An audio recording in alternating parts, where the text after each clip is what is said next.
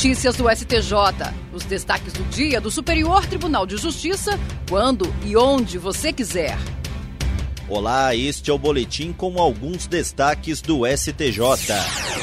A ministra do Superior Tribunal de Justiça, Regina Helena Costa, convocou para o dia 25 de abril, a partir das 10 horas da manhã, uma audiência pública para discutir a utilização de substratos da cannabis sativa cultivada em solo nacional para a produção de medicamentos. O assunto é objeto do incidente de assunção de competência 16 que tramita na primeira sessão. Na avaliação da ministra Regina Helena, o tema é sensível e envolve uma questão jurídica com grande repercussão nos meios sociais, acadêmicos e institucionais. Para a magistrada, esse contexto é propício para a realização da audiência pública que vai proporcionar subsídios técnicos, jurídicos ou científicos aptos a embasar as conclusões do STJ, permitindo que os cidadãos participem da decisão da Corte. Os interessados em participar da audiência pública devem encaminhar requerimento até o dia 11 de março para o e-mail stj.iac16@stj.jus.br,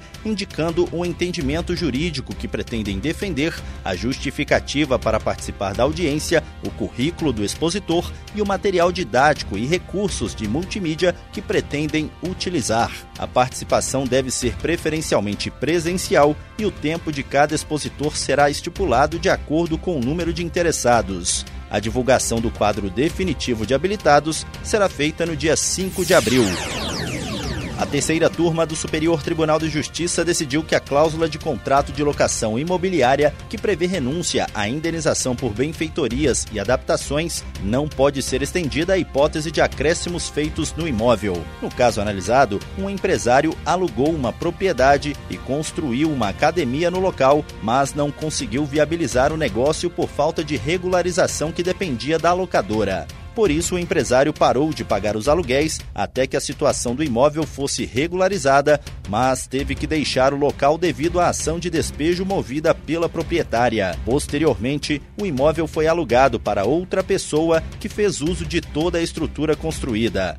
O antigo locatário ajuizou a ação alegando enriquecimento sem causa da dona do imóvel e pedindo indenização por danos materiais. O juízo de primeiro grau acolheu o pedido, mas a decisão foi reformada pelo Tribunal de Justiça de São Paulo. No STJ, o colegiado da terceira turma deu provimento ao recurso do antigo locatário e restabeleceu a sentença. O relator, ministro Marco Aurélio Belize, apontou que a existência de uma nova construção no imóvel ficou claramente demonstrada no processo, havendo divergência entre as instâncias ordinárias quanto o alcance da cláusula de renúncia e indenizações.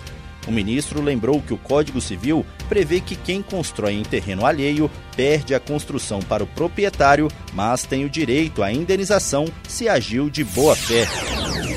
O ministro do Superior Tribunal de Justiça, Raul Araújo, negou o pedido da Livraria Cultura para suspender ordem de despejo autorizada pelo Juízo da Recuperação Judicial para desocupação de imóvel na Avenida Paulista, em São Paulo. Em junho do ano passado, o ministro suspendeu decisão da Justiça de São Paulo que transformou a recuperação judicial da livraria em falência.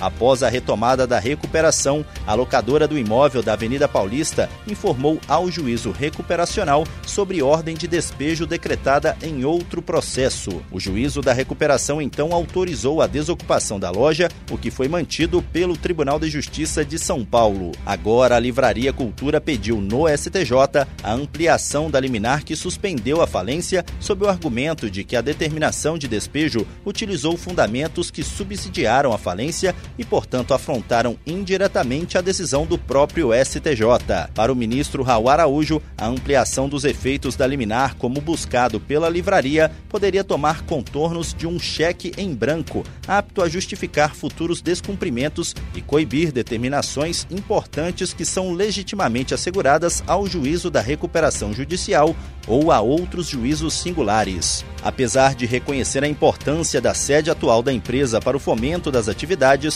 o ministro destacou que a recuperação judicial não pode significar uma blindagem patrimonial das empresas, notadamente para os credores que não se sujeitam ao concurso universal de credores. E esse foi o Notícias do STJ de hoje. Se quiser ouvir mais, basta acessar o Spotify ou o SoundCloud do STJ. Tchau, tchau. Notícias do STJ, uma produção da Secretaria de Comunicação Social do Superior Tribunal de Justiça.